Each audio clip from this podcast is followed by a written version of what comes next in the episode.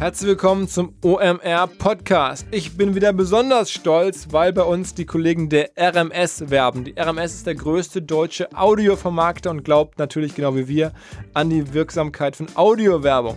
Sie vermarkten aber nicht nur Podcasts, sondern 165 private Radiosender und über 800 Online-Audio-Streams. Und sie sagen, wir kennen sowas wie Smart Audio. Für euch, alle E-Commerce-Anbieter, Digitalproduktanbieter, können wir im Audiobereich eine ganze Menge tun. Ähm, wir schaffen Web-Traffic äh, zu steigern, wir schaffen irgendwie vernünftige Conversions, ordentliche CPOs, sogar Performance-Marketing über Audio ist denkbar. Und wer darüber mehr erfahren möchte, trifft sich am besten direkt mit den Kollegen auf der Demexco demnächst in Köln und macht vorab einen Termin aus mit dem jeweiligen E-Commerce-Experten der Kollegen von RMS ähm, unter rms.de slash Demexco oder direkt vor Ort vorbeilaufen in Halle 6 an Stand A035. Ähm, Smart Audio, die neuen Möglichkeiten des Audios direkt vor Ort sich erklären lassen, anschauen. Ähm, ich bin da echt von überzeugt, selber natürlich, dass Audio funktioniert ähm, werde mir das auch angucken, was da alles angeboten wird. Wir machen ja nur Podcasts. Ähm, viel Spaß. Der Online-Marketing Rockstars Podcast. Im Gespräch über digitales Marketing und manchmal, was sonst noch so los ist. Der Online-Marketing Rockstars Podcast. Mit Philipp Westermeier. Wir kriegen ja immer Wünsche zugespielt von unseren Hörern und zuletzt war der Wunsch mal ein bisschen härteres Marketing oder mal eine größere Brand, eine Marke, die ganz konkrete äh, Marketing-Themen präsentiert und bespricht, aber vielleicht kein Startup ist und die schon eine Weile unterwegs ist. Und genau dem Wunsch sozusagen wollen wir jetzt nachgehen. Wir haben die Kollegen von Barbour ähm, muss nicht jeder kennen, sprechen wir gleich drüber. Zu Gast und zwar ganz konkret den Thorsten Helmes, Leiter ähm, Online. Das inkludiert Online-Marketing, Online-Sales für Barbour. Moin Thorsten. Ja, moin Philipp. Was macht Barbour? Was ist Barbour? Ja, Barbour äh, ist deswegen vielleicht nicht jedem bekannt, weil wir in einer Nische unterwegs sind. Äh, das nennt sich professionelle Hautpflege. Da sind wir auch der Marktführer äh, in Deutschland. Ähm, und das heißt, wir sind hauptsächlich vertreten in Kosmetikinstituten, Hotelspas, Medical Spas. Also mit Beauty-Profis unterwegs und deswegen halt vielleicht nicht für jeden irgendwo so sichtbar in Innenstädten, Drogeriemärkten, Parfümerien und sowas.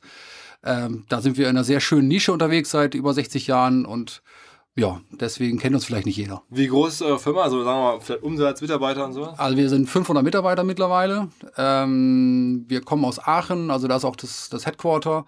Ähm, wir haben eigene Produktion, eigene Labore. Also wir gönnen uns den Luxus, wirklich eigene Wissenschaftler und eigene Forschungslabors da zu unterhalten und sind auch mit so renommierten Unis wie die RWTH und mit Fresenius und vielen anderen Institutionen unterwegs. Ähm, und ähm, mittlerweile in 70 Ländern vertreten, ähm, seit 60 Jahren, wie gesagt, am Markt. Aber so richtig, äh, und äh, deswegen bin ich ja heute auch mal hier, ein bisschen was zu erzählen. So im Bereich Online sind wir seit drei Jahren unterwegs. Und sag mal, ähm, was ist sozusagen euer Top-Seller-Produkt? Was ist ich, bei anderen, äh, sagen wir mal, äh, Kosmetikanbietern fällt mir sofort ein, es gibt da irgendwelche bestimmten Dosen oder sowas, die jeder kennt. Was ist sozusagen euer, euer, euer Signature-Produkt? Also unser absolutes Highlight im Sortiment ist die Beauty-Ampulle. Barbo ist auch der Erfinder der Beauty-Ampulle. Das heißt, äh, das sind so zwei Milliliter große Wirkstoffkonzentrate in, in Glasampullenform. Äh, da produzieren wir so schlappe 40 äh, Millionen im Jahr und sind damit auch weltweit absoluter Ampullen-Weltmeister. Äh, also das, ist schon, das ist schon, schon ein sehr starkes Produkt von uns, also wirklich so unser, unser Highlight. Und das tragen dann überwiegend Frauen oder auch Männer äh, auf die Haut auf? Also das können sowohl Männer als auch Frauen benutzen, aber bei uns ist der Frauenanteil schon so tendenziell 95 Prozent. Okay, okay. Und also man kauft sich eine Ampulle oder man kauft dann mehrere und dann hat man länger was davon. Wie läuft das ungefähr? Das ist eine Wochenkur in der Regel. Das heißt, äh, sieben Stück in einer Verpackung äh, kannst du dann in einer Woche aufbrauchen und ähm, kann man auch bis zu 28 Tagen, also vier Wochen Kuren verkaufen wir auch ganz gerne. Das ist äh, so ein bisschen der Haut äh, geschuldet, weil die erneuert sich innerhalb von 28 Tagen und dann hat man so ein, das nennen wir dann Depot-Effekt. Also machst du vier Wochen am Pullenchor, hast, hast du wie so ein, so ein Schwamm, hat deine Haut dann das aufgesogen und dann kannst du quasi äh, davon erstmal ein bisschen zehren. Und ihr seid aber in jeder gut sortierten Drogerie eigentlich äh, zu finden? Nee, eben gar nicht. In Drogerien sind wir gar nicht vertreten. Also du findest uns weder bei DM, Rossmann oder okay, okay. Hamburg Butnikowski oder sowas, ja. sondern ganz äh, speziell, wie gesagt, in der Nische, in bei der Kosmetikerin. Und das ist auch vielleicht so ein bisschen Segen und Fluch ähm, äh, unserer Marke. Deswegen sind wir vielleicht auch nicht so ganz bekannt, weil nur 8% der deutschen Frauen gehen in ein Kosmetikinstitut. Und äh, Segen deswegen, weil, weil die Kosmetikerin halt unsere Marke extrem toll erlebbar macht. Also was du in so einer Kosmetikkabine als dann vielleicht hauptsächlich die Frauen erleben können, ist halt, kommt halt so nach Schmieren oder Cremen zu Hause. Äh, da kommt eigentlich danach nur noch irgendwie die Schönheitsoperation. Da geht also eine ganze Menge. Ähm, das ist so das, das tolle Asset, was wir in der Hand haben und was uns von vielen anderen Marken unterscheidet, die es eben nur so vom Regal herunter äh, schaffen müssen. Äh, auf der anderen Seite ist auch so ein bisschen unser Fluch, weil ein Kosmetikinstitut ist in der Regel für 1A-Lagen in Innenstädten nicht so geeignet. Das hat was mit den Mietpreisen und so weiter zu tun. Das heißt, du findest ein Kosmetikinstitut in der Regel auch vor allem in Deutschland eher in 2B-Lagen, in Wohngebieten und so weiter. Das heißt, für die Sichtbarkeit der Marke ist das dann nicht so positiv. Ähm, und deswegen haben wir uns auch vor jetzt drei Jahren entschlossen, auch in, in Kanäle, in Vertriebskanäle zu gehen, die für uns mehr Sichtbarkeit bringen und äh, mit denen wir dann versuchen, äh, die Endverbraucher zu überzeugen und dann auch natürlich zurückzuschicken in die Kosmetikinstitute, wo es dann tatsächlich passiert. Wie ist denn euer Umsatzbreakdown? Also wie viel würdest du sagen, ist halt B2B-Umsatz, wo sozusagen die Kosmetikerin eure Produkte kauft und wie viel kauft halt dann der Endkunde direkt? Ja, also natürlich ist es B2B2C, also das heißt, dass, dass wir an die Kosmetiken verkaufen, kauft natürlich letztendlich auch der äh, Endverbraucher. Da ist der Retail-Anteil in so Kosmetikinstitut irgendwie, wenn es ganz gut läuft, 30, 40 Prozent von und dann hat die natürlich noch ihre, ihre Ware, die sie in der Kabine braucht, äh, um dann die Behandlung zu machen. Und grundsätzlich unser, wenn wir mal jetzt vom Online-Umsatz sprechen, hat sich das in den letzten Jahren auf 15 Prozent des Gesamtumsatzes entwickelt. Und das ist schon echt eine Hausnummer für uns. Ähm. Also du machst einen guten Job. Ja, wir machen als Team dann einen extrem guten Job, da bin ich extrem happy drüber. Ähm, hat uns auch geholfen äh, beim, ich sag mal, kompletten Prozess innerhalb des Unternehmens. Also das Thema digitale Transformation, was immer so irgendwie kursiert, natürlich auch bei Barbour irgendwie jetzt seit ein paar Jahren, äh, hat sicherlich dazu, also da hat sicherlich der, der, die Online-Abteilung dazu beigetragen, dass das überhaupt so ein bisschen in die Köpfe reingekommen ist. Aber inwiefern, also ich meine, man sieht ja häufig Situationen, wo halt online ganz klar das Kerngeschäft von Firmen bedroht oder verändert, aber man sich da halt auch, äh, wenn man sich nichts, wenn man nichts täte, würde es unangenehm. Mhm. Ähm, bei euch ist es ja so, ihr habt jetzt sozusagen die Beziehung zu den Kosmetikinstituten und sowas. Ähm, wie weit ist eigentlich online für euch eine Gefahr? Also mehr als eine Chance. Eine Chance ist ja ganz offensichtlich, weil ihr sozusagen direkt an Endkunden darüber verkaufen könnt. Ähm, aber wie weit ist es eigentlich eine Gefahr? Ja, es ist, äh, ich glaube, es sind mehr Chancen als Gefahren insofern, weil ähm, der, der, unser Stammkanal tendenziell äh, von der Zielgruppe her eher älter ist. Das heißt, eine, die Kos klassische Kosmetik-Institutsgängerin ist so 35, 40 aufwärts. Und das, was wir also wir haben auch seit zehn Jahren schon einen Online-Shop, aber den haben wir halt strategisch wirklich so nebenbei laufen lassen. Eigentlich so ein bisschen aus der Idee, ein Kosmetikinstitut kann halt eben nicht 24-7 aufhaben und so ein bisschen Nach, Nachsorge oder Nachschub irgendwie zu schaffen. Ubiquität auch nicht überall da, weil wir nicht überall sichtbar sind. Das heißt, du kannst nicht mal eben durch eine Innenstadt laufen und gehst mal irgendwo in so einen Barbauladen rein. Habt ihr äh, die Läden irgendwo? Äh, wir haben mittlerweile äh, Läden, auch vielleicht ein bisschen getragen durch unsere Komplettentwicklung. wir haben in den letzten Jahren, in den letzten zehn Jahren hat Barbour den Umsatz verdoppelt. Ähm, da haben wir ein Stück weit beigetragen, das freut uns und jetzt mittlerweile können wir es uns auch, ist auch skalierbar für uns, dass wir, also wir haben hier in Hamburg mittlerweile einen Laden in der Kaisergalerie, wir haben in Berlin an der französischen Straße, also auch wirklich dann in den Toplagen, in denen man die Sichtbarkeit bekommt und das, was dann auch was der Marke dann bringt. Und äh, jetzt vor kurzem, ich glaube so drei Wochen ist das her, hat Zürich eröffnet. Okay. Aber ihr würdet euch schon auch als Premium, also es muss dann sozusagen schon in den Top-Lagen sein. Also ihr, euer Wettbewerb oder euer, nicht Wettbewerb, aber eure gefühlte Markenanalogie äh, ist dann eher so eine, weiß ich nicht, ähm, teure Bekleidungsmarke oder eine teure Schuhmarke und ist nicht irgendwie das normale. Ja, wir sind genau, wir sind schon im Premium-Segment unterwegs. Äh, unsere Gesichtspflege startet so bei 50 Euro, geht bis 370 Euro rauf. Also da sind wir natürlich auch in einem ganz anderen Segment unterwegs als jetzt äh, bei den, bei den äh, Kollegen, die jetzt, ich sehe tendenziell vielleicht eher im Drogeriemarkt irgendwo aufhalten. Wem gehört eigentlich Barbour? Äh, das ist ein Familienunternehmen, hundertprozentiges Familienunternehmen. Ähm, jetzt mittlerweile in dritter Generation. Das heißt, das hat mal Dr. Michael Barbour hat das mal gegründet mit einem Dr. Leo Vossen zusammen. Äh, Dr. Michael Barbour kam aus München, äh, absoluter äh, wissenschaftlicher, äh, ja, also total Wahnsinn, was der so wissenschaftlich alles, alles äh, erfunden hat, aber wirklich mehr dieser Erfindergeist. Und der hat dann relativ schnell schon Anfang der oder Ende der 50er, Anfang der 60er schon gesagt, naja, ich möchte irgendwie so ein bisschen auch Heimweh nach seiner Heimat München, ist dann zurückgegangen und hat das Unternehmen dann an Dr. Leo Vossen übergeben. Und der hat das dann quasi zu dem gemacht, was es heute ist. Und äh, mittlerweile in dritter Generation, also die, äh, seine Enkel quasi, die haben das jetzt übernommen ähm, und, und es ist nach wie vor äh, in 100% Familienhand. Das ist auch sehr selten oder vielleicht sogar einmalig in Deutschland. Okay, okay. Ähm, und man hört jetzt ja also immer wieder, dass gerade so alteingesessenere Firmen mit dritter Generation Probleme bekommen in der digitalen Welt. Bei euch scheint es jetzt ganz anders zu sein. Ihr kommt relativ, ne, sagst ja, riesen Umsatzwachstum, ihr macht jetzt Läden auf, ihr wächst online sehr stark. Ähm, ist das jetzt irgendwie, gibt es da Markttrends, dass Kosmetik total Trendthema geworden ist oder ist das einfach irgendwie ähm, gutes Management, weil ihr eine bestimmte Entscheidung getroffen habt? Wie ist das, woher kommt das? Ja, es ist ein Mix aus verschiedenen Dingen. Natürlich sind wir so ein bisschen auch getragen durch eine gewisse Welle aus dem Gesundheits-, Fitness-Bereich und, und diesen Themen.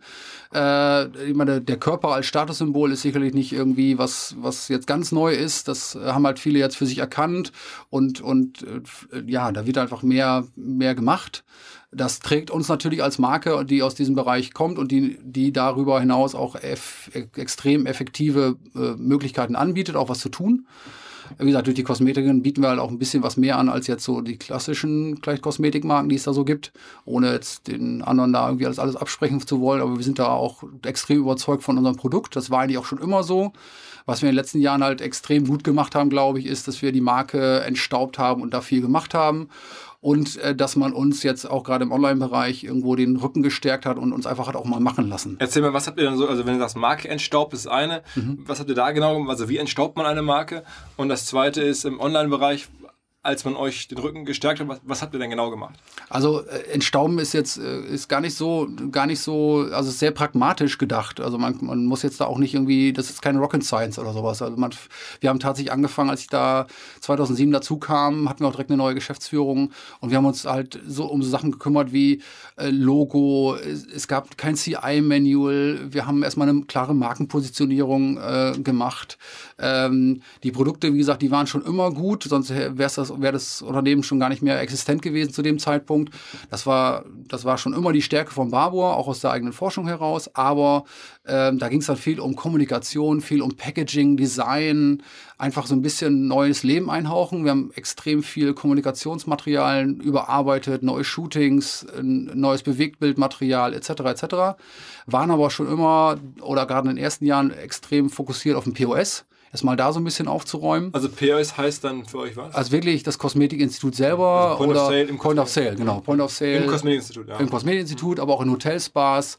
Wir haben natürlich auch so ein paar äh, nette Dinge gewinnen können für uns, so wie TUI Cruises, auf dem sind wir, sind auf allen Schiffen von TUI Cruises drauf. Wir sind bei Emirates Airlines in der First Class drin und sowas. Das hat uns natürlich, wir waren im Lufthansa oder sind im Lufthansa Spa in Frankfurt drin solche Sachen, die helfen uns Was natürlich. Muss man Emirates bezahlen, dass man da irgendwie ausgelegt wird? Äh, da muss man nur irgendwie Glück haben, dass die Familie einen gut findet und schon ist man irgendwie mehr oder weniger dabei. Wirklich? Ja, so. Also die Emirates Owner Familie. Ja, ja, so. Okay, krass. Genau, das ist, äh, da, also wir hätten auch ganz ehrlich nicht das Geld gehabt, um uns da irgendwie einzukaufen und nur um des Image Willens oder sowas. Also sowas machen wir auch nicht, weil das äh, dafür sind wir einfach ein mittelständisches Unternehmen, das können wir uns gar nicht leisten, sondern wir versuchen halt zu überzeugen mit den Dingen, die wir können. Ähm, das war sicherlich so der, der Anfang irgendwie. Und dann haben wir uns halt überlegt, naja, der Kanal der, der Kosmetikerin, der hat so gewisse Wachstumsbeschränkungen und führt uns halt nicht in der Sichtbarkeit und im Markenimage dahin, wo wir wollen. Ähm, ich hatte es ja eigentlich schon ein bisschen gesagt, so der Fluch ist halt, dass wir dann, dass wir da nicht so sichtbar sind und, ähm, und 8% der deutschen Frauen gehen nur ins Kosmetikinstitut. Das heißt, wir haben da irgendwie 92% lassen wir da irgendwie an uns vorbeigehen. Wobei dann, nicht alle leisten, das alle nicht leisten können. Also, ne, ja, wobei das ist, das ist kein, also ist jetzt nicht irgendwie eine Frage von nur Geld oder sowas. Ist, äh, man kann da auch kleine Sachen machen. Das ist jetzt nicht immer gleich hunderte von Euros, die man da ausgeben muss, sondern man kann da auch ähm, ganz normale 30, 45 Minuten Kurztreatments machen und hat da schon tolle Ergebnisse. Und man kann ja auch überlegen, ob man das nicht also jede Stelle, Woche leistet. Also offiziell nochmal äh, vielen ja. Dank, denn äh, man muss ja, wir wollen es ja hier nicht verschweigen. Ähm, Im Vorfeld zum Podcast, als wir ausgemacht haben, dass wir das machen, da hast du okay, dann lass uns mal richtig machen. Und ähm, habt, ihr habt uns äh, oder, oder erst mich eingeladen, das zu machen. Hab ich gesagt, Mensch, ich weiß gar nicht, wie ich das nachher richtig bewerten kann, so ein Besuch im Kosmetikinstitut. Dich kriegen wir auch noch. Äh, genau, genau. Und daraufhin habe ich dann aber, ihr könnt ja ähm, meine Freundin einladen, habt ihr es gemacht und äh, das war in der Tat so, dass ich überrascht war, weil wir davor noch umgezogen sind, ein bisschen Stress hatten so und dann nach Hause kamen und sie war total begeistert und war da. Also insofern, ähm, auch wenn das jetzt hier Native Advertising sozusagen, aber ähm, man muss sagen, das ähm, habt ihr gut gemacht oder habt ihr jetzt auch irgendwie uns äh, sozusagen oder mich gut ausgetrickst sozusagen. ähm, jetzt ist es in der Familie drin und sie war wirklich angetan und ich kriege jetzt auch von meiner ähm, von meiner Schwägerin, äh, seit sie es mitbekommen hat, irgendwie im Familien-WhatsApp-Verteiler, jetzt, ja, kann ich auch so einen Pullen haben. Mir war das gar nicht klar, wie das ex explodiert. Und jetzt, ähm, also ist das, äh, seid ihr bei uns in der Familie dadurch sofort ein Thema geworden und äh, vor allen Dingen sehr positiv, muss man, muss man sagen. Ja, danke. Also ich, uns freut natürlich, wenn wir die Leute überzeugen können. Ähm, wir sind da auch so selbstbewusst zu sagen, wir wissen, was, dass wir ein gutes Produkt haben. Jetzt müssen wir es einfach nur, in Anführungsstrichen, nur nach draußen besser noch kommunizieren, was wir in den letzten Jahren vielleicht ein bisschen ähm, ja, liegen haben lassen. Was macht denn online? Also was ist denn sozusagen online? jetzt ähm, neben so Kooperation haben wir gerade gehört, oder dass, dass ihr uns jetzt hier da sozusagen ähm, ausrüstet, das ist ja, ist ja nicht, nicht, nicht der, der, der, der Mega-Punch, sondern was ist sozusagen bei euch jetzt so der größte Punch gewesen, online zu wachsen? Was habt ihr da gemacht? Also natürlich musst du als Online-Shop oder als, als wir angefangen haben mit Online, fängst du erstmal mit den, mit den Hausaufgaben an, dann machst du SEO, machst du SEA, Retargeting und solche Sachen. Das gehört so zum Grundrauschen dazu. Das ist, glaube ich, jetzt auch wiederum keine Rocket Science. Was uns tatsächlich so ein bisschen, bisschen den Growth Hacking Factor, will ich ihn mal nennen, war, ist tatsächlich Influencer Marketing. Also ähm, dadurch, dass wir eben die Möglichkeit haben, äh, und das machen wir auch ganz konsequent, die Influencer, bevor wir überhaupt irgendwie große Kooperationen angehen, und große Kooperation heißt immer auch Paid, Mhm. Äh, dann, dann schicken wir die erst, äh, so wie jetzt deine Freundin, erstmal äh, zur Überzeugungsarbeit in ein Spa. Und dann meistens oder bislang ist noch kein Fall vorgekommen, wo die Mädels nicht gesagt haben, ey, das war total klasse. Ich habe auch was für über meine Haut gelernt, weil äh, die meisten wissen gar nicht, was in dem Kosmetikinstitut so abgeht. Also die mal, viele denken noch irgendwie, oder viele Frauen, glaube ich, denken noch, dass da irgendwie so Kerze an, relaxed, irgendwie Wellness, Shishi und dann gehe ich nach einer Woche, äh, nach einer Woche, nach einer Stunde da wieder raus. Und dann war das nett. Da habe ich mich mal eine Stunde entspannt. Aber da geht halt extrem viel. In, in unseren Flagship-Stores zum Beispiel, da steckst du deinen Kopf in, so, ein, in so, eine, so eine Kugel rein, so ähnlich wie beim Augenarzt, musst du dir das vorstellen, legst dein Kinn so ab und dann werden da sieben Fotos gemacht, ganz tief von deiner Haut und dann die meisten, die dann äh, die Ergebnisse sehen, äh, stellen dann fest, Mensch, ich dachte eigentlich bislang irgendwie, ich hatte irgendwie empfindliche Haut, dabei habe ich irgendwie Mischhaut oder sowas. Also das sind auch wirklich Erkenntnisse, wo du sagst, naja, ich habe mich dann eigentlich immer tendenziell auch falsch gepflegt. Und das ist so die Basis, die wir ähm, in den Instituten legen und wo dann die Frauen meistens sagen, wow, das hätte ich jetzt gar nicht so erwartet. Und dann äh, haben wir die Kosmetikerin, die dann eben so ein, so ein Pflegeprogramm für die Mädels dazu zusammenstellt und dann ja, dann, dann haben wir schon, glaube ich, den ersten guten Schritt zur Überzeugungsarbeit geleistet an der Stelle. Das heißt, Influencer, aber die schickt ihr erstmal hin, um das für sich auszuprobieren. Und wenn die dann sich zurückmelden und sagen, Mensch, das war ja nett von euch, vielen Dank, hat Spaß gemacht, dann spricht er die an und fragt, ob man nicht mal paid äh, sozusagen zusammenarbeiten kann. Genau, das ist, das ist eigentlich schon Schritt zwei. Also wir, wir schicken sie erst, äh, weil wir sind da auch extrem KPI-driven. Also wir haben von Anfang an in unserer Influencer-Strategie äh, auch immer eine Software angesetzt. Das heißt, natürlich muss irgendwie so Brandfit und du guckst dir den äh, Ch äh, Channel an und sagst ja, die Qualität ist gut, Bilder gefallen uns und so weiter. Dann gucken dann unsere Leute da drüber und sagen, ja, mit der könnte man mal. Und dann schicken wir die aber erstmal durchs Tool und dann gucken wir uns natürlich auch an. Äh, ist Tool, die, welches Tool wäre das dann? Äh, ich darf es mal sagen, der Robert Levenhagen, der wird sich jetzt freuen, wenn ich sage äh, InfluencerDB. Ähm, und da sehen wir dann Dinge, ähm, die du vielleicht so im, im normalen, in den normalen Statistiken von Instagram nicht siehst. Äh, guckst dir, äh, wir gucken uns ein Quality Grade an, wir gucken uns eine Account-Entwicklung an. Also wenn du als Startup willst, irgendwie so eine Hockeystick-Entwicklung, da freust du dich irgendwie wie Bolle.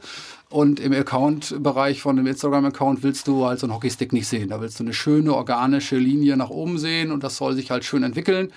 Und auch sowas gucken wir dann. Und auch selbst so große ähm, Accounts, mit denen wir ja gerne zusammenarbeiten, mit Farina zum Beispiel, die hat nach wie vor. Farina von Nova Lanalav, die auch schon bei uns hier im Podcast war? Ja, genau. Ähm, die hat halt nach wie vor, schafft sie auf dem hohen Niveau irgendwie immer noch ein schönes äh, äh, Growth, also schöne, schöne, schöne Entwicklung hinzulegen, eine positive Entwicklung. Und das muss man auch erstmal machen. Und sowas wollen wir halt sehen. Und dann wollen wir sehen, dass, äh, dass das Engagement äh, ordentlich ist und dass die Like-Follower-Ratio stimmt und solche Sachen.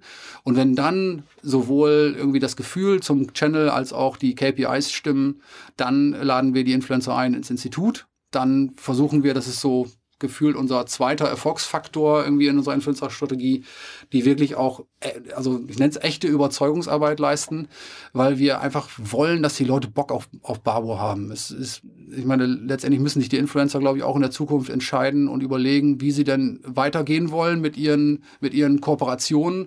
So wie es aktuell geht, ist, finde ich, geht es nicht weiter, weil man kann nicht einfach eine Marke und noch eine Marke und übermorgen noch eine Marke irgendwie ausprobieren gerade jetzt in unserem Bereich, im Fashion-Bereich sage ich da nichts, da, da ist irgendwie da ein Trend heute und Trend morgen und bei Make-up ist das auch noch was, aber wenn ich mal eine Hautpflege gefunden habe und ich habe empfindliche Haut, sorry, das ist einfach auch nicht glaubwürdig, wenn ich da fünfmal die Creme wechsle. Sag mal ganz kurz, wie viele, also mit wie vielen Influencern habt ihr jetzt weltweit schon zusammengearbeitet? Also wir machen so 180 Kooperationen im Jahr. Okay, also äh, weltweit dann aber auch, ne? Ja, weltweit. Genau. Und wie viele davon dann laufen dann dauerhaft in so langfristige Partnerschaften? Also sehr viele davon. Ähm, also ich würde mal sagen, so die Hälfte. Aber das heißt, ihr habt schon so fast 100 ständige Influencer, die dann auch so eine, so eine Markenloyalität, wie du gerade meintest, irgendwie haben und die dann auch ihre Haut sozusagen dauerhaft mit, mit euch äh, Ja, genau. Pflegen. Also das, äh, das läuft ganz gut, ja. Und wer ist der größte weltweit? Ja, da ist schon Farina die größte. Wir haben aktuell eine sehr starke Deutschland-Strategie. Wir fangen jetzt gerade erst an in den USA. Also in Deutschland konnten wir uns auch leisten, eine Top-Down-Strategie zu fahren. In den USA müssen wir da eher Bottom-up machen. Äh, weil einfach die Preise für. Weil die Preise einfach anders sind, klar. Ähm, und, und auch in den Niederlanden äh, gucken wir halt so ein bisschen, wie wir da, äh, wie es da so funktioniert, weil äh, wir extrem Profitcenter gerichtet sind. Das muss halt auch irgendwie vom DB nachher irgendwie am Ende des Tages stimmen. Beitrag muss also passen. Das heißt, wir würden ja. jetzt nicht irgendwie einmal bezahlen und hoffen, dass es dann in den nächsten ein, zwei Jahren sich rentiert, sonst muss sofort passen. Nee, es muss, also da, vielleicht ist das im Mittelstand irgendwie anders. Für uns muss das direkt passen. Äh, wir bauen so eine Story natürlich auch auf, auf, auf quasi. Wir machen jetzt nicht im ersten Post gleich einen Gutscheincode, aber ich will am Ende des Tages wollen wir auch messen, äh, wie es funktioniert.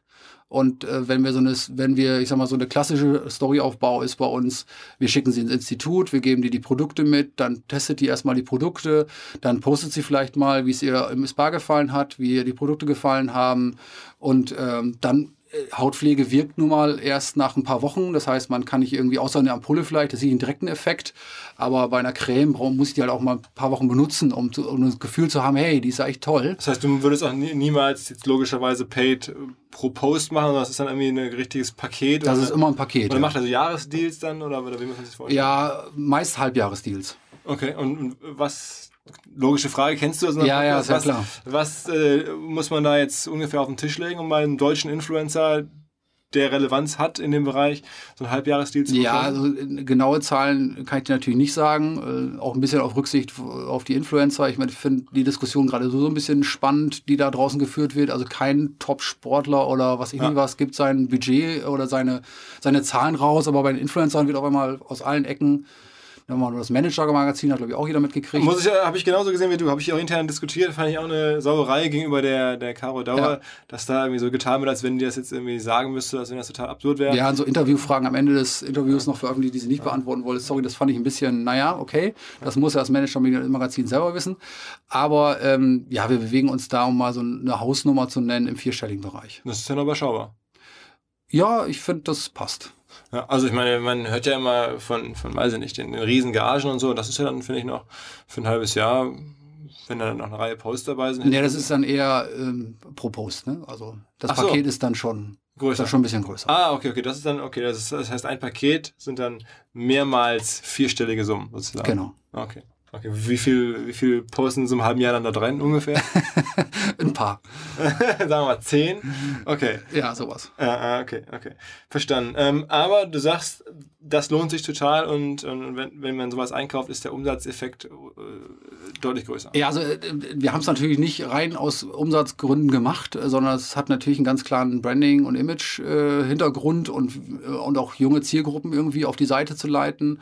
Äh, wir haben es dadurch geschafft, irgendwie in unserer Zielgruppe, also ich hatte es ja mal eben gede- angedeutet, 35, 40 ist eher so die Kosmetik-Institutgängerin. Unsere Online-Shop-Kunden sind tendenziell jünger und in der Zielgruppe 18 bis 24 haben wir unsere Kundschaft verdreifacht. Wow. Äh, allein durch Influencer-Marketing und äh, in der Zielgruppe 25 bis 30 verdoppelt. Also das sind schon echt gute Zahlen, da sind wir extrem happy. Ähm, aber wenn wir auch mal so einen Code mitgeben, dann klingelt es auch bei uns ganz gut in der Kasse und dann macht das mit, vom ROI her auch noch mal Spaß. Okay. Okay, das heißt, äh, eure Hauptart, das zu messen, sind die Codes. Sind tatsächlich die Codes, ja. Und natürlich gucken wir uns auch die anderen KPIs an und wie viel Traffic kriegen wir und solche Sachen. Aber, ähm, aber nachher ist es auch schön, wenn noch zusätzlich auch noch der Code funktioniert. Wie, wie groß seid ihr selber auf den sozialen Plattformen? Spielt das eine Rolle? Also, nee, nee, nicht so wirklich, weil es ja, eine, wir haben eine klassische Earned-Media-Strategie. Also es ist schön, dass wir jetzt mittlerweile, wir sind ja seit zwei Jahren bei Instagram dabei, mit so 24.000 Fans da. Da freuen wir uns drüber, ist auch eine schöne organische Entwicklung. Aber da war nie das Ziel, direkt irgendwie 100.000 oder 500.000 oder sowas zu haben.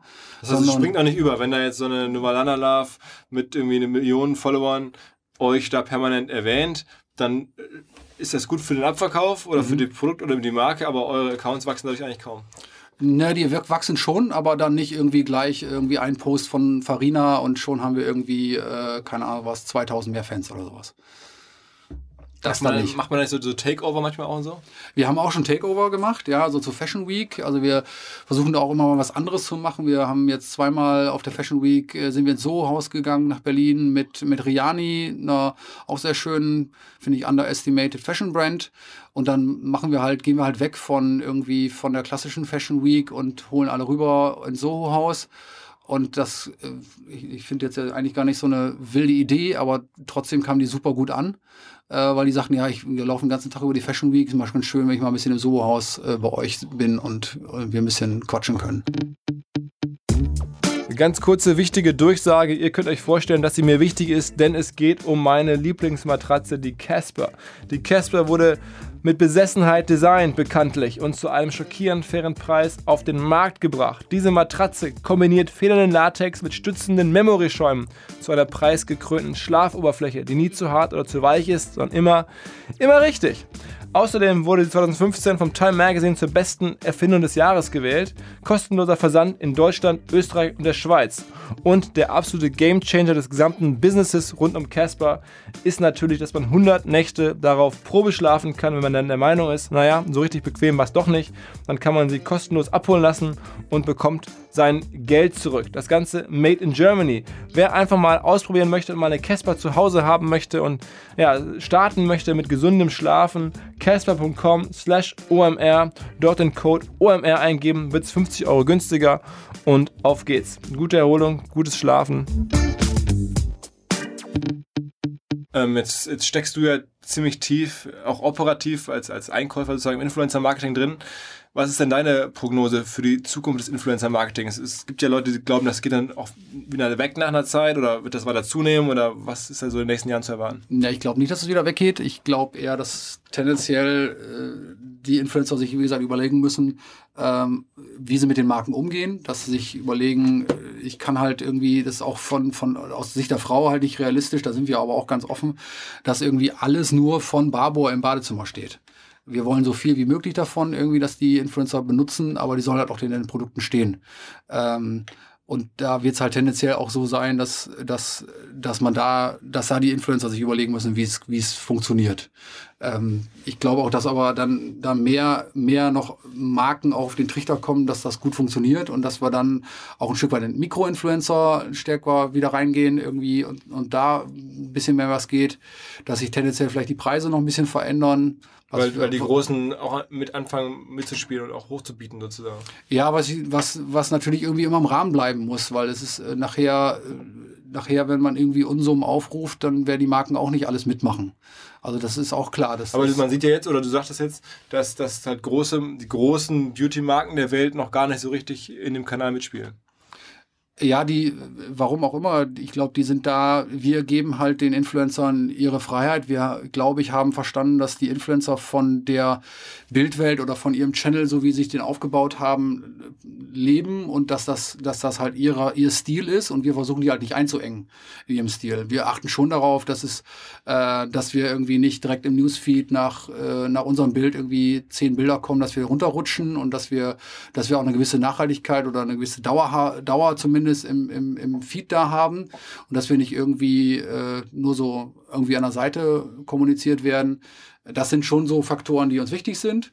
Äh, aber ansonsten lassen wir den Influencer halt, halt freie Hand, weil wir glauben, dass das einfach die glaubwürdigste Art und Weise ist. Ähm, und das natürlich auch, muss auch zu deren Channel passen und nicht irgendwie die Marketingvorgabe von unserer Seite äh, gerne so und aus dem Winkel bitte und das Logo muss hinten noch so durchblitzen und solche Sachen. Da sind wir extrem offen und äh, die Influencer haben uns bislang nie enttäuscht und haben eher mehr gemacht und, und besseres Material abgeliefert, als wir jemals briefen konnten. Aber ihr seid schon ein bisschen so ein First Mover und äh, die die, der Verdacht liegt ja nahe, dass dann irgendwann der, der große Teil des Marktes nachzieht.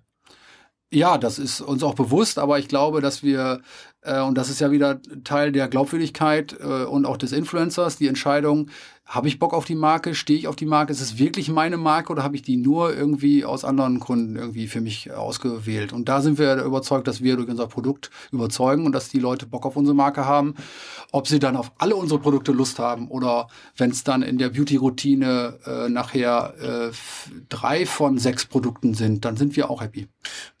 Und jetzt sag mal so, es geht dich ja zum Teil ja auch an. Wie ist denn so deine Prognose für die Haltbarkeit so einer eines Influencers? Also man sieht es ja bei YouTube, dass da irgendwie Leute, die mal groß waren, mittlerweile schon wieder die erste Generation sozusagen schon wieder tot ist. Ähm, bei Instagram oder bei diesen Beauty-Influencern, die ja im Wesentlichen bei Instagram sind, ähm, so, so Novalana Love, also Farina zum Beispiel, ist die jetzt die nächsten 20 Jahre da, wird zu tippen? Oder denkst du, das hat jetzt eine Haltbarkeit von ein, zwei Jahren? Wie, wie ist da dein Outlook? Ja, das, das, ist schwierig zu sagen. Also ähm, da kann ich jetzt auch nicht irgendwie 20 Jahre vorausgucken, dann würde ich irgendwie, keine Ahnung, was, dann, dann wüsste ich mehr als, als alle anderen. Äh, das maße ich mir jetzt nicht an und das weiß ich auch einfach nicht. Ähm, ich glaube, dass das, wie gesagt, jetzt keine kurzfristige Entwicklung ist, sondern dass, dass das nachhaltig ist. Es gibt ja auch schon den einen oder anderen Influencer, der sich so ein bisschen versucht umzugucken und auch mal so ein bisschen andere Projekte zu machen. Farina macht ein bisschen was mit Charity, um auch ein bisschen was zurückzugeben, finde ich klasse. Also die das ist halt nicht irgendwie nur alles, jetzt nehmen wir mal diese Reisen mit und diese ganzen schöne, schöne Welt und äh, das war's dann, sondern viele überlegen sich ja auch, was mache ich denn eigentlich aus meiner Bekanntheit und aus meiner, mit meiner Followerschaft zusammen? Wie kann ich da irgendwie auch ein, ja, es hört sich jetzt sehr wild, weltidealistisch an, aber was kann ich denn auch so ein bisschen zurückgeben oder was kann ich denn da so nachhaltig irgendwie beeinflussen? Mhm. Ähm, und deswegen, wenn da noch mehr auf den Trichter kommen, wo wollen sie sich dann eigentlich hinbewegen? Weil klar, wenn ich jetzt 20 bin, ist alles schön und mit, wie ist denn mit 40 oder mit 60? Kann ich dir nicht sagen, aber ich bin mir sicher, dass einige sich halten werden. Mhm. Und sag mal, jetzt hast du gerade Mikroinfluencer gesagt. Was fällt dir da so ein? Also für in eurem Themenbereich äh, gibt es dann sozusagen spezial Mikroinfluencer nur für Gesichtspflege oder, oder, oder nur für was für Themen kapseln sich da raus? Ja, da gibt es, äh, ich meine, wir haben durchaus äh, auch das eine oder andere erklärungsbedürftige Produkt äh, und, und da gibt es schon auch Bewegungen, dass da Freundinnen, Freundinnen zeigen, wie sie es machen, wie sie es anwenden und wie man eine Ampulle öffnet und äh, wie man das besonders gut irgendwie aufträgt und äh, wie lange die, die Maske draufbleiben sollte oder oder. Ähm, und das sind dann so kleinere Themen und da hat es dann auch nichts mehr mit, äh, mit irgendwie wichtig, das ist nicht mehr wichtig, ob die jetzt irgendwelche Reichweiten haben, ob die jetzt 5000 oder 10.000 Follower haben oder sowas. Wenn die uns ansprechen und mittlerweile haben wir echt viele Inbound-Anfragen, auch äh, ein paar hundert pro, pro Monat, ähm, die wir uns durch die Großen natürlich irgendwie erarbeitet haben. Das heißt, es gibt eine Community. Also es gibt so, so, so, so, so, so ein, weiß ich nicht, so ein, so, so ein äh, Wasserfall. Ihr arbeitet mit den Großen zusammen, das sehen dann kleinere Influencer und sprechen euch dann inbound an und habt ihr auf einmal neue Partnerschaften, die sich daraus ergeben. Ja, genau. Und dann äh, gibt es natürlich auch gerne Produkte von unserer Seite zum Testen und das, das nehmen dann die Mädels halt häufig auch wahr. Okay, aber es gibt jetzt keinerlei, ich bin auf der Suche nach irgendwelchen total obskuren Nischen, wo man als Normalmensch gar nicht glauben würde, dass da auch Influencing passiert, aber da hast du jetzt keine neue für mich. Sozusagen. Nee, da habe ich jetzt, glaube ich, keine neue für dich. okay, alles klar. Ähm, wie viel äh, oder welche Rolle spielen denn jetzt so diese ganzen, auch bei uns häufig diskutierten großen Online-Plattformen, Amazon zum Beispiel? Äh, ist das für euch irgendwie auch als, äh, handelt ihr über Amazon überhaupt? Nee, aktuell also, nicht. Gibt es da ähm, irgendwelchen Graumarkt, also andere, die eure Sachen Ja, machen? Graumarkt gibt es schon. Also das ist natürlich so, Amazon versucht da ja auch einige Sachen zu tun im Graumarkt. Ähm, wir sind selber seit jetzt auch seit eigentlich 2016 sehr viel mit mit äh, mit Parfum Dreams, Flaconi und den anderen Plattformen oder den anderen Händlern unterwegs in Deutschland vor allen Dingen ähm, und haben auch in, teilweise in, in, unseren Töchtermärkten ganz andere Strategien. In Schweden zum Beispiel haben wir gar keinen eigenen E-Shop mit unserer Tochter, da haben wir sechs E-Tailer. Weil die Markenbekanntheit da so gering ist, bauen wir da eher Markenbekanntheit über Online-Plattformen auf, die eben schon Kundschaft haben. Und dann, dann jetzt werden wir im nächsten Jahr dann den Online-Shop in Schweden nachziehen. Äh, das ist eine ganz andere Strategie, als wir in Deutschland haben wir auf einer guten Marktbekanntheit aufgesetzt und ähm, haben dann quasi, nachdem wir 2014 so richtig intensiv online gemacht haben, 2016 dann die E-Tailer nachgezogen. Sagen wir mal ganz kurz trotzdem zu Amazon. Ähm, du hast jetzt gerade so lapidar gesagt, da gibt es einen Graumarkt. Mhm. Das heißt, andere Leute verkaufen eure Produkte über Amazon. Stört dich das nicht? Ja, das stört uns schon, aber ähm, äh, ja, es ist noch gering. Also das Gute ist, dass wir uns nicht im Parfumbereich oder sowas bewegen. Natürlich stört mich jeder Händler, der auf Amazon oder eBay irgendwie unsere Produkte verkauft, äh, unautorisiert. Ähm, wir haben natürlich auch Möglichkeiten, das nachzutracken und unsere, unsere Produkte sind auch kodiert etc. Und, so, und, da sind wir auch aktiv.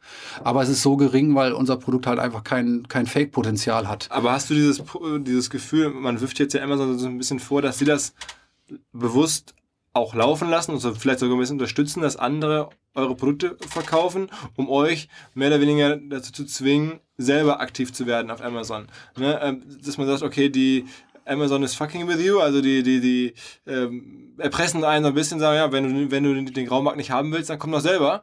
Ähm, fühlt man sich da so ein bisschen, klappt das? Oder nee, nee ich glaube, also da, wir reden natürlich auch mit Amazon, wir reden eigentlich mit jedem, der irgendwie mit uns reden will und mit dem wir reden wollen.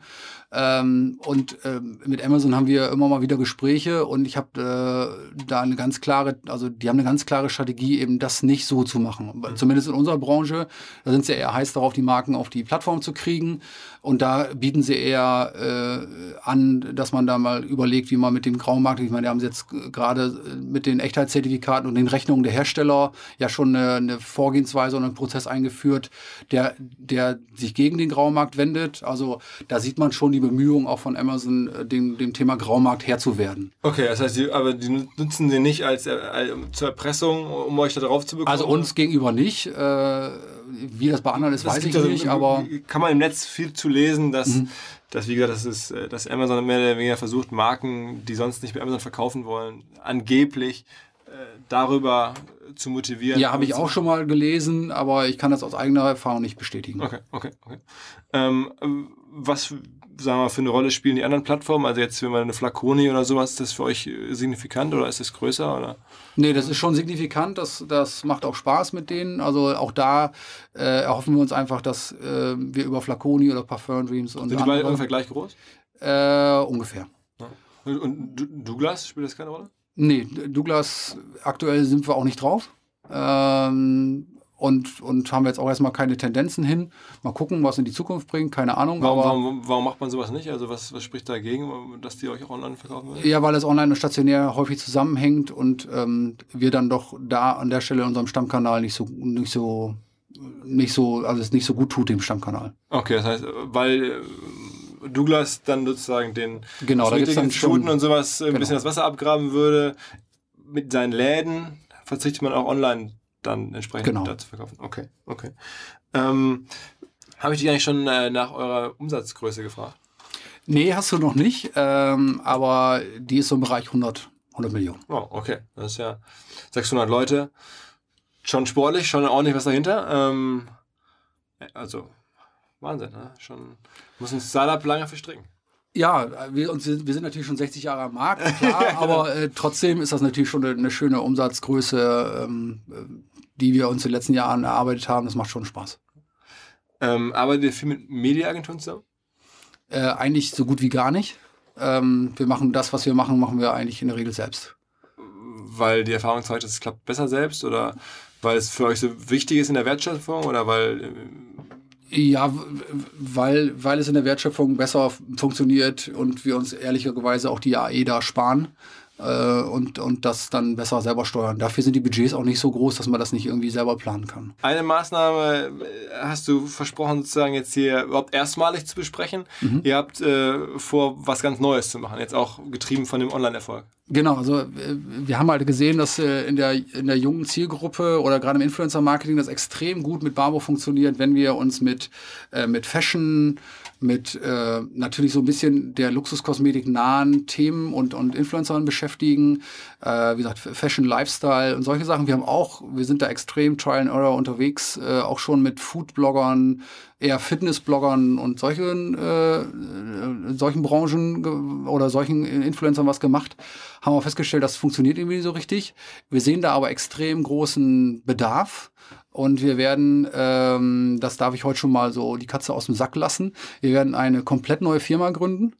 Äh, die ist, glaube ich, schon, ne, die ist schon gegründet. Äh, und ähm, eine neue Marke, Marke auf den Markt bringen, nicht unter, dem, unter der unter Marke Barbour, mhm. sondern komplett neue Marke gründen.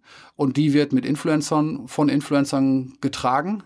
Äh, und die wird im probiotischen Bereich sein. Das heißt, äh, es wird ein ähm, Konzept sein aus Superfoods und Probiotik. Also so ein so einen probiotischen Joghurt, der sagt dir vielleicht irgendwie was. Also mhm. da gibt es solche. Äh, also, also schon ein Food-Produkt, kein. Nee, es ist, nee, es ist schon ein, ein, ein, ein Hautpflegeprodukt basierend auf Superfoods und Probiotik. Aber mal, im Endeffekt, sag mal, trägt man es auf die Haut auf. Man trägt es auf die Haut auf, genau. Es und es ist so ein bisschen Haut, Fitness für die Haut quasi. Okay. Und deswegen sind natürlich da auch ein paar äh, Mädels, mit denen wir da schon länger Zeit äh, in Gesprächen sind, auch prädestiniert, uns da zu unterstützen. Und, auch und sind die beteiligt dann an der Firma oder so? Äh, die sind auch dabei, ja.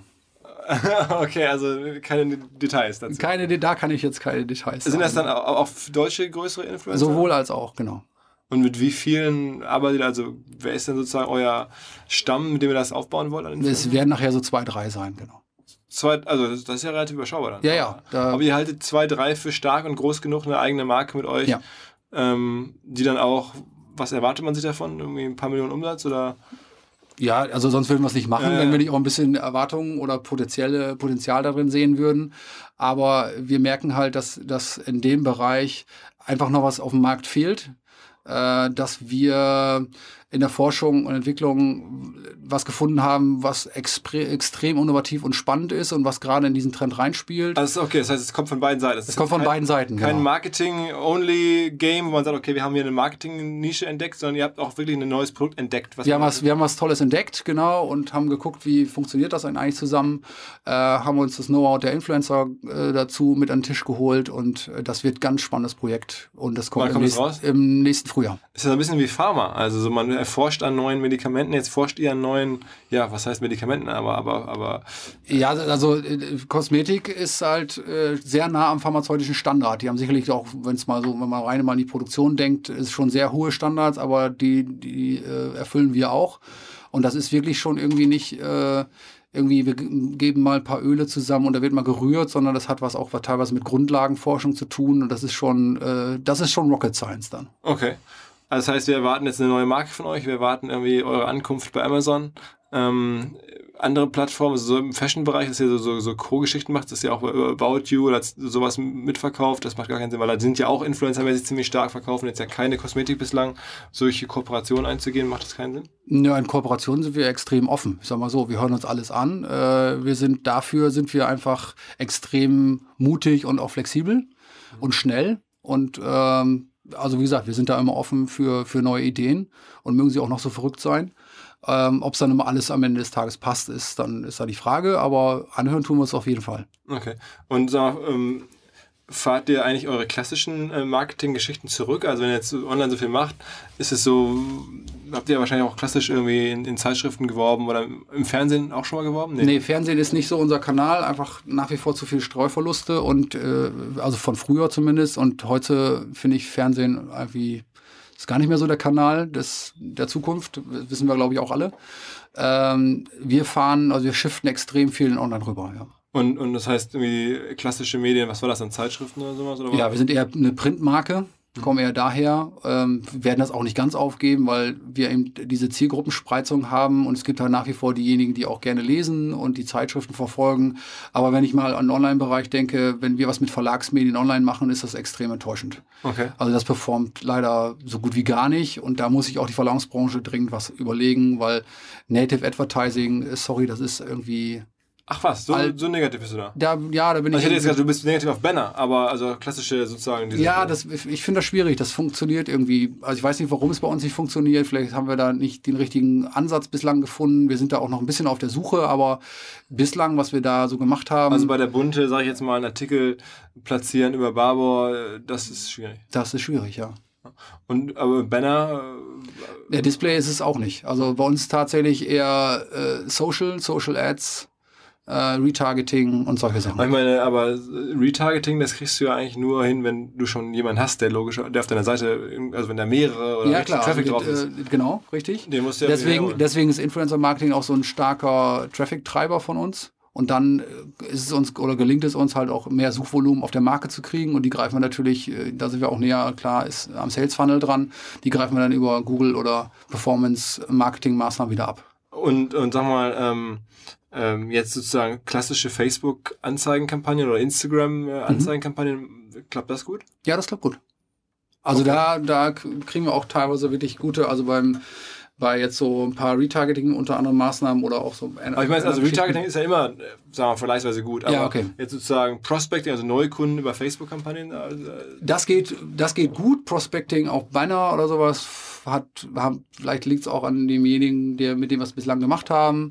Jetzt kein Media, Mediaagentur oder? Ja, ja, genau. Dem, die, vielleicht haben die jetzt nicht das richtige Inventar für uns bislang gehabt und das ist aber auch schon ein bisschen länger her. Manchmal geben wir so Dingen auch nochmal eine zweite Chance, weil wir natürlich auch mitwachsen und organisch dann auch so langsam was, was sich entwickelt so dass man das vielleicht nochmal testen muss. Aber bislang äh, sind wir da mit Prospecting auf Banner oder sowas eher schlecht gefahren. Und bei Facebook, du glaubst, warum glaubst du, klappt es so gut? Weil man so gut targeten kann oder weil irgendwie. Ja, weil wir dann doch natürlich auch lokal targeten, sehr gut lokal targeten können. Ähm, und, und es irgendwie funktioniert äh, mit, den, mit den Daten, die wir zu Facebook hochschieben, dann spannende, spannende Targetings hinzukriegen, die dann auch wieder funktionieren. Warum ist lokal für euch wichtig? Ja, weil dann doch die Kosmetikerin natürlich drumherum auch gut was macht. Okay, okay. Das heißt, ihr werbt dann auf Facebook direkt mit auch Kosmetikerinnen und so? Nee, nicht mit Kosmetikerinnen, aber in dem Umfeld von den Kosmetikerinnen, weil wir in unserem E-Shop ja auch eine Mechanik haben, dass wir Behandlungsgutscheine rausgeben äh, für, für Erstbesteller. Das heißt, wir, unser, unser Ziel ist schon letztendlich ein Omni-Channel-Ansatz der uns momentan noch nicht gelingt, weil wir einfach Systemprobleme haben. Bei der Kosmetik gibt es halt systemtechnisch, da gibt es keine Scannerkassen und so weiter. Das müssen wir irgendwann nochmal lösen. Gibt es ja mittlerweile auch ganz tolle browserbasierte Kassensysteme und solche Sachen. Aber da ist die Kosmetikerin noch nicht so offen. Da müssen wir noch ein bisschen dran arbeiten. Und dann äh, ist natürlich total spannend, wenn man die, die Kanäle zusammenbringt. Aktuell versuchen wir das eher klassisch über so Themen wie Behandlungsgutscheine und solche Sachen. Da haben wir dann gute Rücklaufquoten und wir erstatten dann die Kosmetikerinnen diese Gutscheine. Das heißt, dann macht dann halt nur Sinn, diesen Gutschein zu bewerben, wenn auch irgendwo eine Kosmetikerin in der Nähe ist, bei dem man der ein, ja, genau. man den da auch daran liegt das. Okay. Genau. Das heißt, irgendwo auf dem, auf dem Land macht man es halt nicht so stark wie in irgendwelchen Städten, wo Kosmetik Ja, genau. Okay. Okay. Ist denn generell so Stadt-Land bei euch ein Unterschied? Oder ist das ja, wir sind äh, da dadurch, das, das hatte ich ja mal eingangs gesagt, mit den, mit den Mietthemen und so weiter, sind wir tatsächlich eher ländlich. Also wir haben natürlich so im Speckgürtel von Hamburg sind wir auch irgendwie und in allen Städten irgendwo dabei. Und je nachdem, in welchem Viertel man sich in Berlin oder in Köln oder worum aufhält, kann das auch noch ganz gut funktionieren. Aber sonst sind wir auch tendenziell, also relativ viel ländlich, im ländlichen Raum oder in kleineren Städten unterwegs. Ähm, du hast gesagt, irgendwie im Fernsehen macht ihr gar nicht so viel, aber ähm, ich weiß, ihr macht ein bisschen Teleshopping. Ja, genau. Also wir haben jetzt seit einem Jahr sind wir bei QVC vertreten Äh, lernen da auch extrem viel, weil natürlich so ein Feedback in so einem Teleshopping extrem direkt kommt. Also man kann, wenn man da im Aufnahmestudio sitzt, auch extrem viel merken, wenn eine Aussage kommt und dann gehen auch immer die Sales hoch oder sowas. Da, da lernen wir extrem und können extrem auch unsere Endverbraucherkommunikation da verbessern. Äh, machen wir auch, äh, um eben neue Zielgruppen anzusprechen, neue Endverbraucherzielgruppen. Ist, der, ist das Teleshopping größer als online, als Kanal? Nee, also jetzt aktuell bei uns noch nicht. Äh, Teleshopping selber ist aber jetzt mit QVC auch so, finde ich, total schlecht besprochen, zu Unrecht, weil ein QVC hat äh, leider in Deutschland das Image, ähm, irgendwie so, so Hausfrauensender oder sowas. Aber wenn man da mal über die Grenzen hinaus guckt, dann ist das, glaube ich, ein deutsches Thema, weil gerade in Korea oder USA QVC ähm, in den USA ist extrem groß und extrem äh, trendy und hip. Ähm, und auch deswegen machen wir das, weil wir da international äh, denken und, und uns da auch erhoffen. Was macht ihr da genau? Also wer, wer tritt dann da für euch auf? Also wir haben dann einen QVC-Moderator und eine Moderatorin oder einen Präsentator von unserer Seite. Und dann werden halt Produkte von uns vorgestellt. Und die werden zum Beispiel auch immer in Kombination mit einem Behandlungsgutschein für das Kosmetikinstitut verkauft, sodass wir da auch wieder versuchen, die Lücke zu schließen oder die Kanäle zusammenzubringen, Stammkanal und Teleshopping. Und ähm, ja, das läuft, läuft schon ganz gut an. Und es ist auch sehr stark personalisierbar. Genau, das ist auch stark personalisierbar. Also wir machen, Barbour kann auch, oder das, die, wir als Firmengruppe können auch durchaus Eigenmarken. Also wir haben auch eine, eine Marke Dr. Mang bei QVC. Oder wenn du, wie gesagt, mal Philipp Westermeier Kosmetik bei QVC machen willst, dann könnten wir das auch bauen. okay. Ähm, was, wie muss man sich das vorstellen? Also kauft ihr dann bei QVC sozusagen Sendezeit ein? Irgendwie, wie viele Stunden in der Woche oder im Monat? Wie läuft das? Nee, das ist dann, das dann tatsächlich, äh, man stellt QVC so ein Konzept vor und dann ist es auch nicht so, dass wir da jetzt irgendwie derjenige sind, der da das Risiko trägt, sondern es ist tatsächlich eine Zusammenarbeit mit QVC zusammen, mit dem jeweiligen mit dem jeweiligen Markeninhaber. In dem Fall Professor Mang ist dann jetzt Professor Mang, Barbour ist Barbour. Und dann, äh, äh, dann kauft man jetzt nicht Sendezeiten, sondern tatsächlich, wir präsentieren uns dann und dann ist das halt der, das Ergebnis halt der Umsatz dann. Okay, und der wird dann aufgeteilt, da gibt es dann so einen Schlüssel, also prozentual kriegt der, kriegt das? Ja, äh, QVC kauft die Produkte bei uns ein und verkauft sie dann quasi über ihren Kanal und der Umsatz ist dann bei denen. Und okay. wir kriegen unseren Einkaufs. Okay, okay, okay. Also gibt es keinen Revenue Share in dem Sinne, sondern nee. Klassische Lieferbeziehung. So. Genau. Alles klar. Thorsten, ähm, so viel zu Barbour. Ich bin sicher, wir werden das Thema ähm, weiter verfolgen hier bei uns. Ich finde es echt einen spannenden Case, weil ja, es auch so ein, so, ein, so ein ganz besonderes Produkt ist, dass man jetzt nicht so jeden Tag, wo man sich nicht so jeden Tag darüber Gedanken macht. Ähm, und ihr da sehr offen seid und ich finde da auch so eine Marke, die sich sozusagen neu erfindet, ist ja immer spannend. Also woanders reden wir über den Thermomix gerne, weil das auch irgendwie ein tolles Case, toller Case ist und ähm, Barbour sicherlich auch. Wie gesagt, ähm, möglicherweise habt ihr mich auch einfach beeinflusst, weil äh, meine Freundin hochzufrieden ist. Ähm, ansonsten äh, sind wir gespannt auf, ja, auf, den, auf den neuen Produktlaunch. Ähm, und ja, ich freue mich, dass du da warst. Ja, danke für die Einladung und ich äh, bin mir sicher, dich kriegen wir auch noch. ja, alles klar. ciao, ciao. Ciao, ciao. Ein ganz kurzer Hinweis in eigener Sache. Wir haben ein neues Produkt und zwar die Listed Companies. Das ist ein Verzeichnis der deutschen Digital-Marketing-Branche. Ähm, sozusagen eine Art Landkarte ähm, für die Branche, wo alle äh, Teilbereiche und angrenzenden Industrien erfasst sind und die jeweiligen Firmen, die dort in den jeweiligen Bereichen arbeiten, sich vorstellen. Wir würden uns freuen, wenn ihr auch Lust habt, dort nach Partnern zu suchen. Wenn ihr eine Agentur sucht, wenn ihr einen Technologiepartner sucht, müsste dort gelistet sein. Für diejenigen, die dort vielleicht gerne gelistet werden wollen, sei gesagt, macht, glaube ich, total viel Sinn. Wir werden das mit sehr viel Traffic versorgen ähm, und wir glauben, dass sehr viele Leute demnächst dort nach Firmen und Partnern und Dienstleistern suchen werden. Lasst euch gerne listen. Wir haben erst so zwischen 40 und 50 Firmen live über die verschiedenen Industrien hinweg. Das heißt, in den jeweiligen Bereichen hat man, glaube ich, eine sehr, sehr gute Sichtbarkeit. Und wenn dann jemand kommt und sagt, Mensch, ich gucke mal nach, wer für mich SEO, Website-Gestaltung, ähm, DMP ähm, oder, oder, oder machen kann, ähm, einfach mal äh, dort listen lassen, einfach dort nachschauen. Ich wollte es nur erzählt haben, unser neues Produkt, die Listed Companies im Reiter auf unserer omr.com.